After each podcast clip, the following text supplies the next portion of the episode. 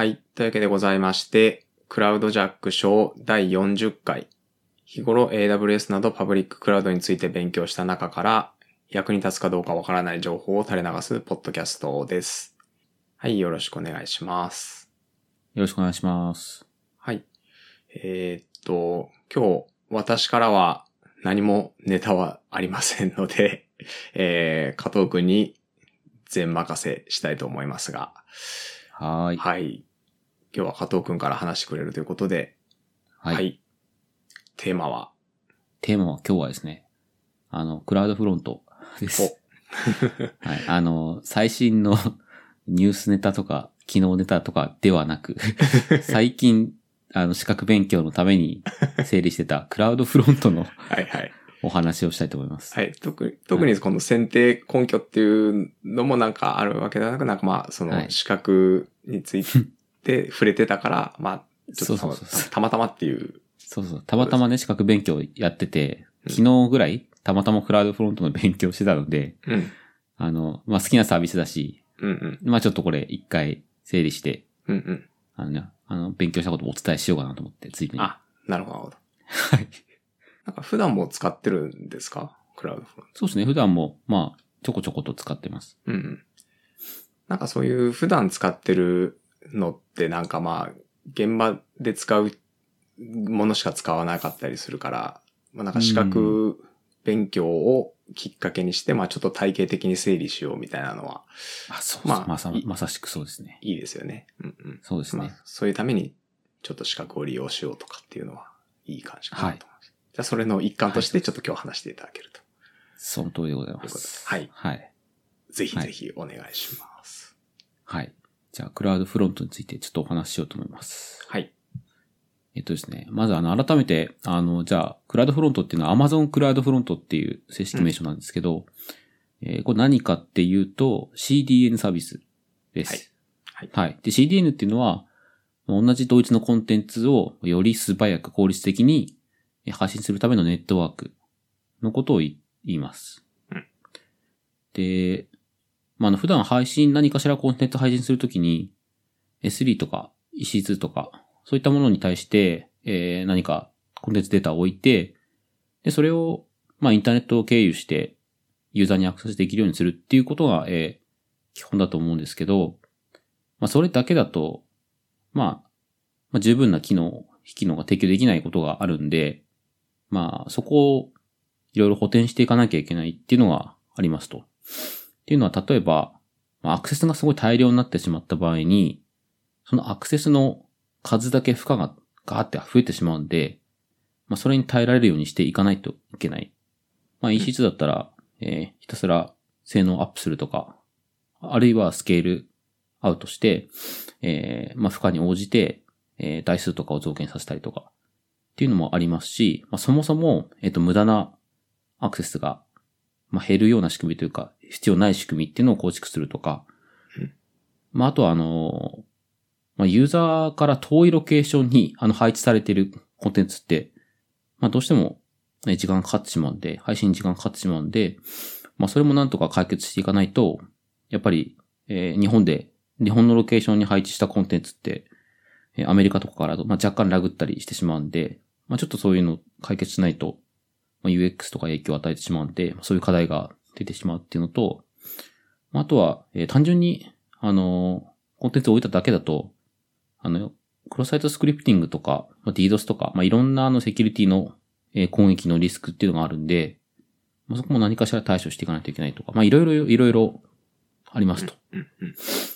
なんで、まあ、あの、S3 に置くだけとか、EC2 置くだけじゃなくて、その機能をいろいろエンハンスして、きちんとユーザーに素早く届けるっていうところで、えー CDN が、クラウドフロントが役に立ちますよっていうところなんですよ。まあ、ここら辺のこう、クラウドフロントのそのなんていうんですかね、ざっくりとした、あの、位置づけというか、そういうのは大丈夫ですか一旦。はい。まあ CDN っていうそうですね。が基本で、えっと、うんうん。クロスサイトスクリプティングとかその DDoS の、えっと、防御っていうのは、まあ和風が担っている感じですかね。あそうですねそうですね。うん。はい。まあクラウドフロントとしては基本的な、えっと、えっと、機能としては、まあ、CDN であると。まあそういうはい AWS バフとかですかね。まあそういうのとまあセットで組み合わせて使われることが多いので、そういう防御とかも、えっ、と、まあやっていくことになるだろうみたいな、そうですえ私は理解です。はい。はい。はい。ありがとうございます。そうです、そうです。うん。ありがとうございます。はい。で、えーっと、クラウドフロントの、えー使い方なんですけど、えーざっくり言うと、ディストリビューションっていうのを作成して、で、設定をやっていきます。で、ディストリビューションっていうのは、えーっと、サイトと、なんか、例えばウェブサイトとかで言うと、えーまあ、ドメイン単位で、え割り当てられてるクラウドフロントの設定のことですね。で、今、ウェブサイトって言いましたけど、別にこれ API にも使えるんですけど、まあ、そういったコンテンツの、まあ、ドメインごとに設定が切れるっていう感じになってるんで、です、ドメインごとに切った設定の単位をディストリビューションって言って言いますと。で、ディストリビューション何設定するかっていうと、えーとですね、まずはオリジンサーバーの設定をしていく必要があります。オリジンサーバーっていうのは、コンテンツの実際に置いてある場所ですね。で、そのオリジンサーバーからデータをキャッシュして、えー配信してるっていう風になってるので、その元をまず設定するっていうのが、えー最初のステップになりますと。で、そこに、えーそれに対して、えー設定いろいろさらに、えー細かいところやっていくことで、えー適切にエッジロケーションにプロビジョニングするような、えー形にしていくことができます。で、それをやっていくと、何がいいかっていうと、実際のオリジンの負荷が、あの、オフロードされるっていうことで、あの、まあ、何も設定しない場合って、ユーザーからオリジンに直接、えーアクセスが来るわけですけど、まあ、クラウドフロントが仲介することによって、えーまあ、毎回毎回オリジンサーバーが応答しなくてよくなるっていう状況が作れるんで、まあ、そういった設定を、えーしていくっていう感じになってます。で、あとはその、クラウドフロントって、えーまあ、いろんなリージョンにバラバラにあるエッジロケーションションに、えーコンテンツをバーッと配信してくれるんで、ユーザーからすると、自分に一番近いところから、あの、コンテンツを取ってこれるんで、えーまあ、なんて言うんでしょうね。まあそれぞれユーザーの取得する場所は様々違っても、まあ、えークラウドフロント通さない時に比べて、やっぱり早く取得できるっていうような状況を作ることができます。うんはい。でこれがクラウドフロントのディストリビューションのせ話ですね。で、これの使い方が本当基本で、うんえーまあ、オリジンサーバーの設定と、あとまあ、キャッシュの設定とか、その辺がまあ基本になってますと。ただこれだけだと、えーじゃあこういう時どうするのっていうのがいっぱい あるんですよ。まあ、まずね、まずあのー今ってどのサイトも HTTPS 使うような形になってるじゃないですか。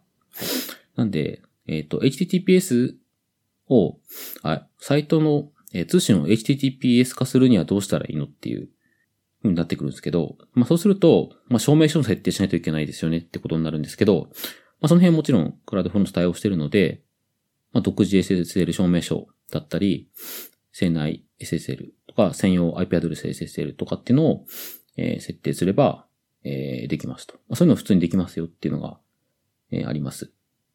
で、あとはまあ通信方式の設定とかもできます。まあ、TLS1.2 とか1.1とかいろいろありますけど、まあ、その辺の指定もできるんで、えーまあそういったケースにも対応してますとか、あとはさっき最初に話したクロスサイトスクリプティングとか DDoS とかっていうのに関しては、えーまあクラウドフロント直接的な、えー使う感じじゃないんですけど、えっ、と、まあ WAF とかと連携して、えっ、と、その対策を打つことができます。で、まあ、AWS シールドがデフォルトで組み込まれてるっていうことなんで、まあ、DDoS に関しては最初から、まあ、無料で対策がされてるんで、まあ、そのままでも別に、それでいいよっていう感じになってます。なるはい。で、あとは、えーえっと、ユーザーからのアクセス制御ですね。もう、誰でも彼でもアクセスできるようにしちゃうと、いろいろ問題出てくると思うんですけど、まあ、あの、いろんな、えーまあ、設定で、えーアクセスできるで、させるさせないっていうのを、まあ、クラウドフロント側で制御することができます。まあ、そもそも S3 とか EC2 側で、えーそういった仕組みを導入する部分もあるんですけど、えっ、と、クラウドフロントの方でも、えーそういった振り分けが、えーできます。で、えーそういった制限をするときに、Restricted View Access っていうのを、利用することができて、えそれでやると、え署名付き URL とか、署名付きクッキーとかを使って、えまあ、特定のえ手順を踏んで認証されたユーザーとかアプリケーションからしかえアクセスできないようにするとかっていうのができたりします。で、まあ、AWS ならではのその CDS の仕組み、CDN の仕組みっていうと、あの、まあ、S3 と連携できるんで、まあ、S3 だと、えーオリジンアクセスアイデンティティっていうのを使って、えっ、と、S3 へのアクセスをまず、えークラウドフロントからだけっていうふうに制限することができます。なので、あの、クラウドフロントからしかアクセスできないようにした上で、えー署名付きの URL とかクッキーからしかアクセスできないっていうふうにすると、まあ、必ずクラウドフロントを経由するような仕組みに、えっ、と、経論できたりするんで、と、まあ、そういったことをやって、えーまあ、アクセスの制限とかっていうのも、できます。はい。あとは、えーまあ、接続元の地域とかも制限できるんで、まあ、明らかに、あの、他の、えーこの地域からアクセスあったらおかしいとか、あの、ちょっとブラックリスト化したいとかっていう時には、そういった制限とかも、えーできます。この辺は内部的には Root53 の中でやってる機能になるんですけど、まあ、あの、クラウドフロントとして設定項目でそういうのがあるんで、えーその地域制限っていうのもできたりします。はい。っていうふうにいろいろですね、あの、ディストリビューションの設定をやってあげれば、あの、まあ、通常の単純にキャッシュして、えー返すっていうだけではなくて、えーいろんなユースケースに対応するっていうのができますと。うんはい。というところで、まあ、すごいざっくり言うと、あの、まあ、オリジンサーバーのやつをキャッシュして配信します。で、配信は、えっ、と、各地のエッジレクエーションと言われる、えー様々な地域に対してプロビジョニングして、えーユーザーの近くから配信できるようにしてくれます。で、通信経路とか、あの、そういったところも細かく設定してセキュアにしたり、えーまあ、いい感じにアクセス制限したりっていうのもできますよっていう感じですね。うんうんはい。まあ、雑に言う、雑に言うとこんな感じのサービスですっていう。はい。はい。うんうん。ありがとうございます。はい。これ、えっと、実際にクラウドフロント使ってるんですよね、えっと、加藤くんも。えっと、そうですねまあ、えっと、自社の開発とかかな。で、はい。うんうん。なんかまあ、クラウドフロントを一から設定するっていう感じですか？あ、えっ、と、一から設定することもあるんですけど、うん最近、一番新しくやったプロジェクトだと、あの、AWS Amplify っていう、うん。Amplify コンソールをつっていうやつを使って、あの、配信をしよう、あの、デプロイしようとすると、まあ、自動で CloudFront distribution が作られるんで、なんかそれで自動的に作成されてますね。あ、なるほど。もう Amplify の中に、もう CloudFront は、まあデフォルトで、まあ推奨というか、入ってるっていう感じなんですか？まあ組み込まれてるっていう感じかな？はい。うんうん。なるほどまあそれぐらい、まあ使うでしょうと。使っといて別に 損はないというか、まあ料金はあれかもしれないですけど、まあ料金もでもあれですもんね。えっと、S3 のオリジンに行っちゃうと、その転送料金がかかったりとかってするはずだから、うんまあそのクラウドフロントのキャッシュが効いてんだったらそっちの方がとか、まあなんかうんケースバイケースあるかもしれないですけど、基本的にまあそんなに損とかっていうわけではないだろうと。その辺正直ね、ちょっとあの、うんちゃんと調べてないんで分かってないんですけど、うんうん。あの、AWS Amplify 使ってデプロイした場合って、うんあの、こちらの位置と関係なくクラウドフロント強制的に使えるので、で、そのクラウドフロントディストリビューションってこちらから触れないんで、うん。あの、多分、Amplify の料金プランに組み込まれてるんじゃないかと思うんですけど、ちょっとその辺は正確には一応調べて使った方がいいとは思います。うん。なるほど、なるほど。了解です。まあ料金的にもそんなにバカ高いというか、まあ、例えば裏側 S3 とかはいいですけど、うん EC2 とかがなんか勝手にオートスケールとかしちゃうとその分かかっちゃうっていうのもありますしね。そのなんか、まあまあ、そうですね。あでも Amplify コンソール使ってデプロイするっていう、フロントエンドデプロイするっていうのだと、まあ S3 になるんで、うんうん。なるほど。うん。で、まあ S3 使ってウェブサイトホスティングする以上で HTTPS 使わないっていう選択肢がまずないと思うし、うんそうですね。なんでまあ、うん、まあ作ってくれて全然何もうん。問題ないかなというふうには思ってますね。そうですね。はい。うんうん。ありがとうございます。はい。なんか、ラムダうん。アットエッジの話とかラムダエッジはいはいはいうん。あ、ラムダエッジっていうのがあって、うんえっと、クラウドフロントの、えーサービスのい一つなのかな？ちょっと位置づけ的には、うん私の感覚ではクラウドフロントの中の一機能っていうふうに思ってます。うん。なんかみたいですね。その名前はラムダってついてるけど、まあラムダがクラウドフロントというか、まあ、えっと、エッジ側で動くっていうようなそうですね。ものですね。で、えっと、今日いろいろ説明した中で言うと、えっと、まあ、基本的にはあのコンテンツを、まあ、そのままそっくり返す時の設定の話をしたんですけど、まあ、実はコンテンツを中でちょっといじくって加工するっていうのもできるんですよ。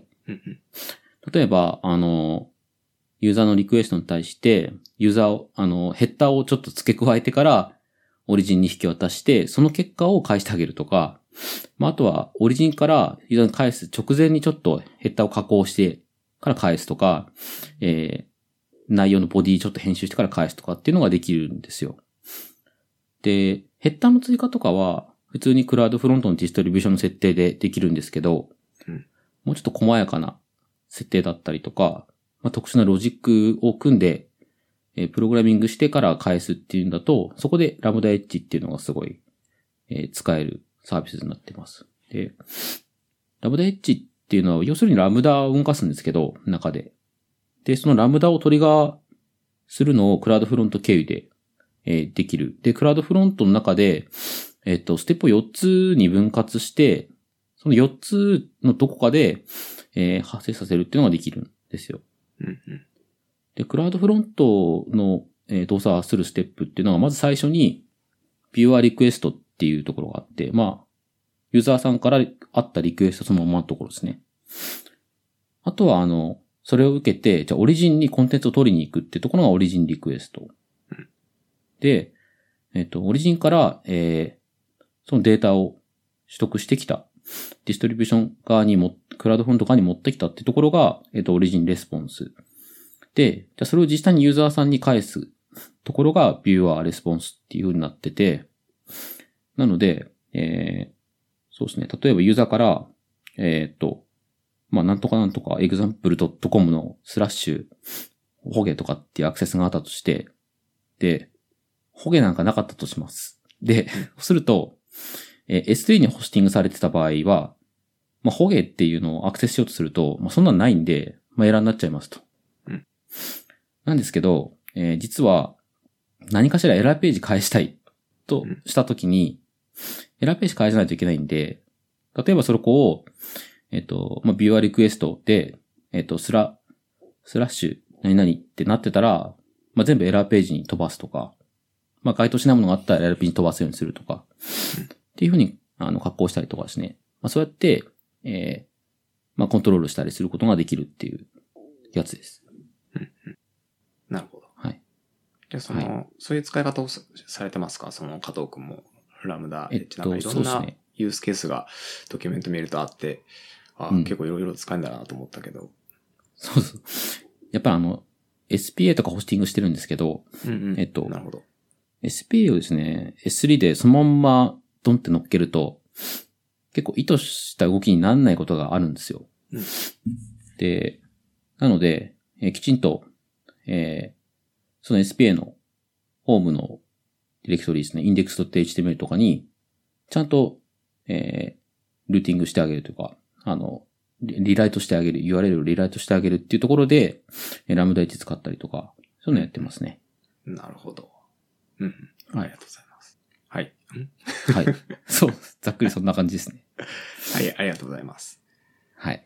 とそうですね。僕からはそんな補足というか、できるほど CDN 使ってないので、全然、えっと、ズームの素人って感じなんですけど、まあ、一応なんですかね、えっと、いろいろありますよね、CDN って、まあ、えっと、古く、老舗だとまあ赤米とか、はいはい。とあと、クラウドフレアとかですかね。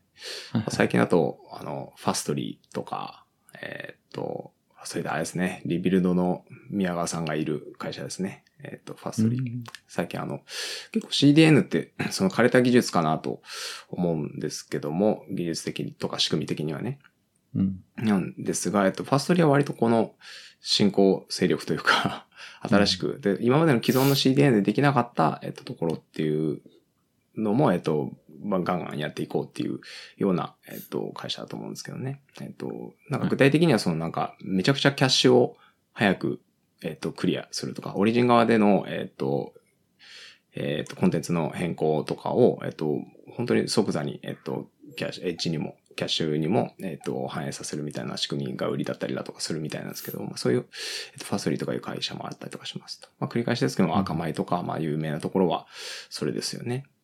うん。あとまあ、一応 GCP の話も、えっと、名前だけされておくと、えっと、GCP にもクラウド、クラウド CDN という、もうそのままの名前のものがあったりとかしますと。まあ、これが、えっと、クラウドフロントに該当するのかなと思いますが、ちょっと私が詳しくないので、ちょっと名前だけっていう感じですね。はいはい。あと、そういうなんか和風に相当するものも、えっと、別途あったりとかするとは思うので、えっと、GCP 側にも。まあ、ちょっとそういうのは、えっと、GCP の時はそういうのを使うって感じですかね。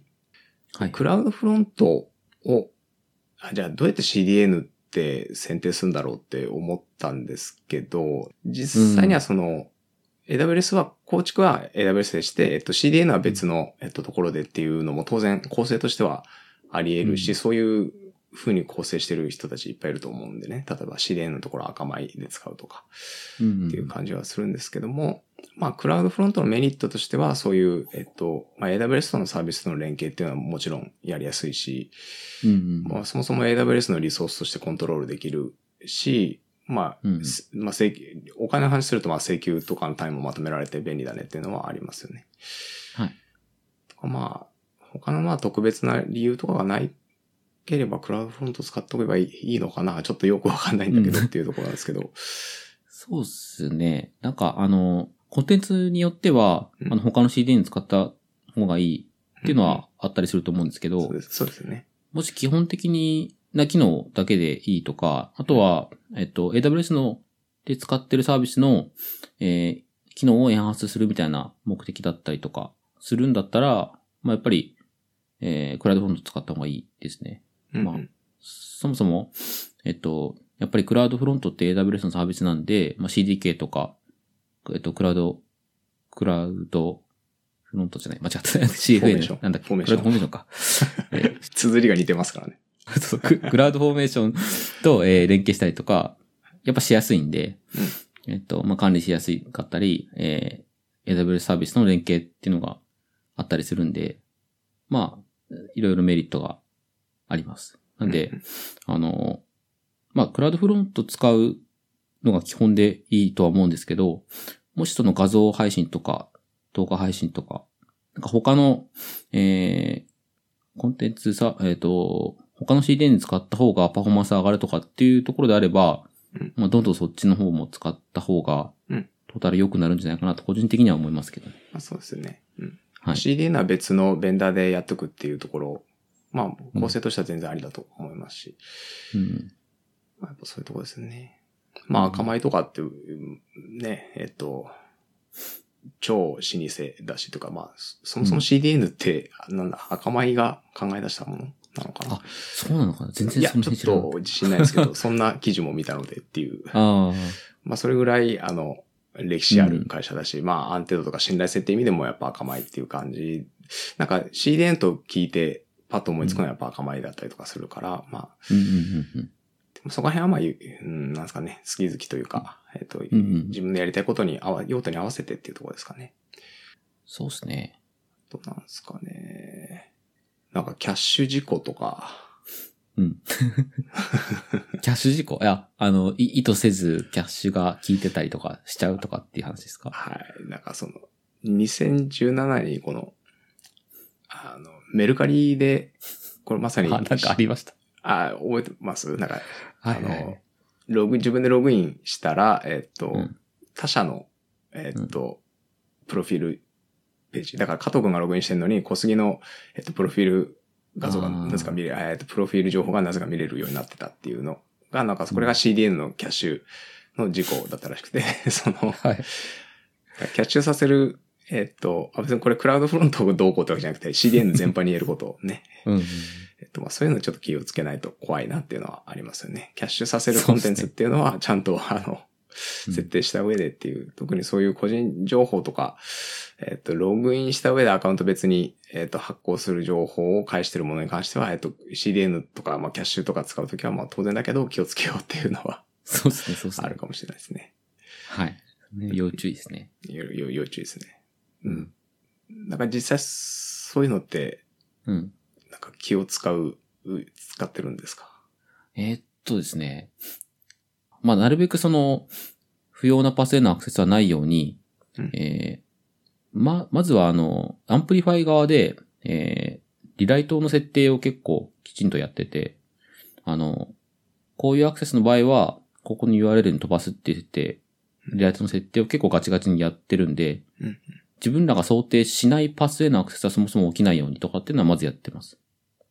なので、まあ、そこでだいぶ変なアクセスっていうのはないようになってると思うのと、あとはあの、ビヘイビアって言って、えークラウドフロントのディストリビューションの設定ってあの、パスごとに設定切れるんで、あの、まあこのパスでアクセス来た時には、えっと、まあ、こういう動作をするみたいなのが本格できるんで、まあ、そこで気をつけて、えっと、変な動作をしないようにみたいなのは、えーやってますけど、まあ、具体的にその、キャその、えーメルカリの時のキャッシュ事項に対処できてるかっていうと、どうなんだあれって根本的な原因って何だったんだっけ？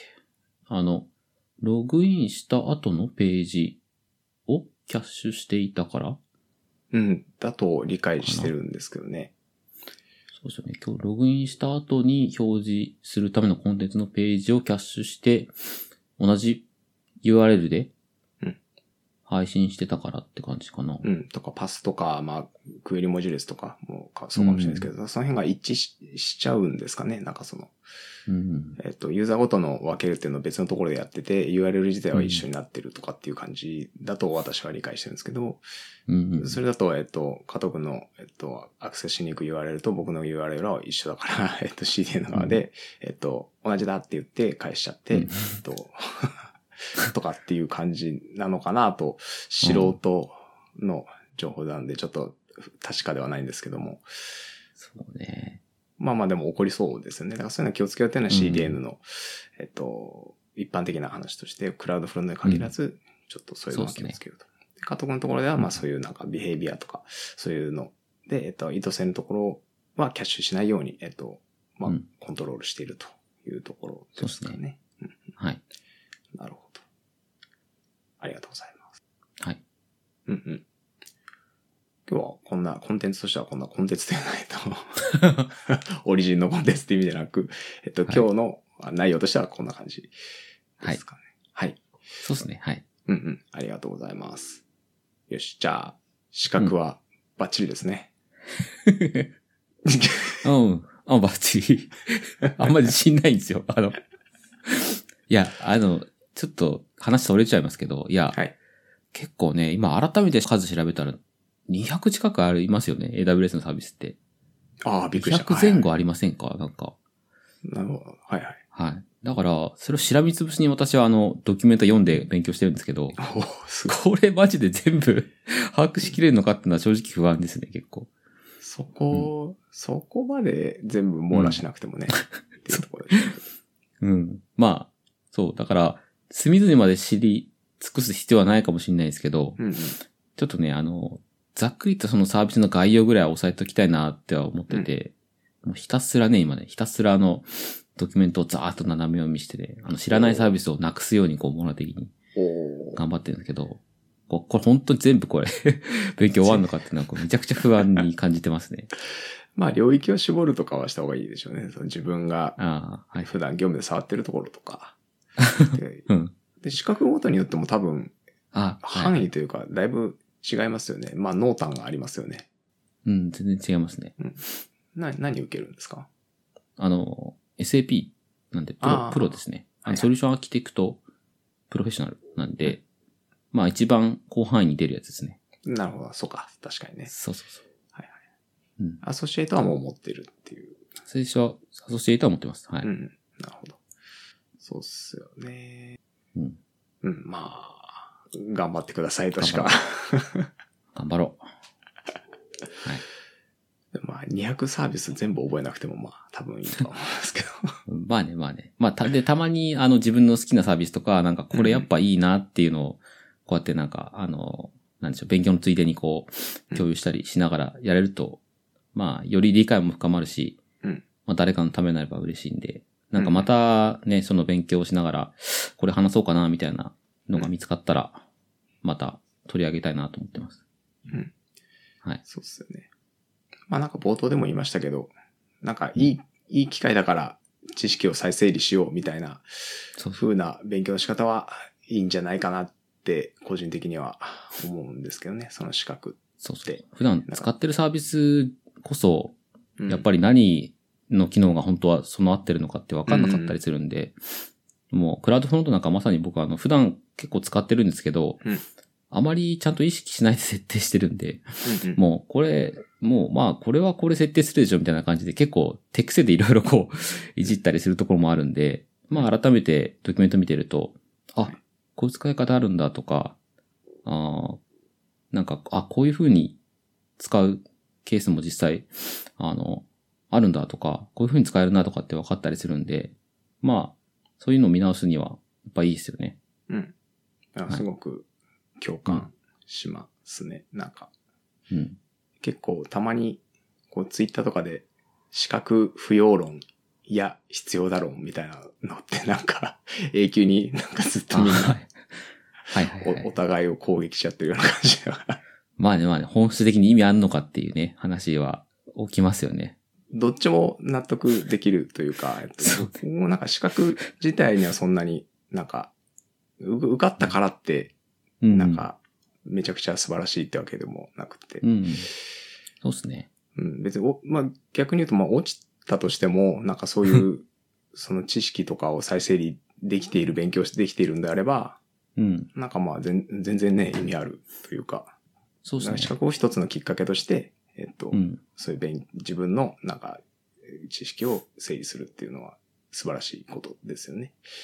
うん。それをなんか意味あると思はい、僕僕らは結構ぐうたらなので、そのなんか資格という目標がないと、なんかう。そう。頑張れないんであれば資格っていうのを利用すればいいし、そうっすね。そうね、も思いますよね。う、め、めんどくさいんですよ。なんか、勉強、何の勉強しないといけない、何を勉強したらいいのかって考えるのが僕めんどくさいなと思ってるんで、だったら何がわかんないのかをしっかりわかるために資格勉強して、資格取って、取れなかったらそこをやればいいんで、そうですね。で、一回資格取ったら、あとはアップデートしていけばいいだけだと思ってるんで、まあ、多分、クラウド全体、全般的に、まあ、あの、知っていきたいってするんだったら、とりあえず資格取得して、あとはアップデートしていくっていうのが一番うん楽なんじゃないかなと思って、まあ一つの指針にはなるし、はい。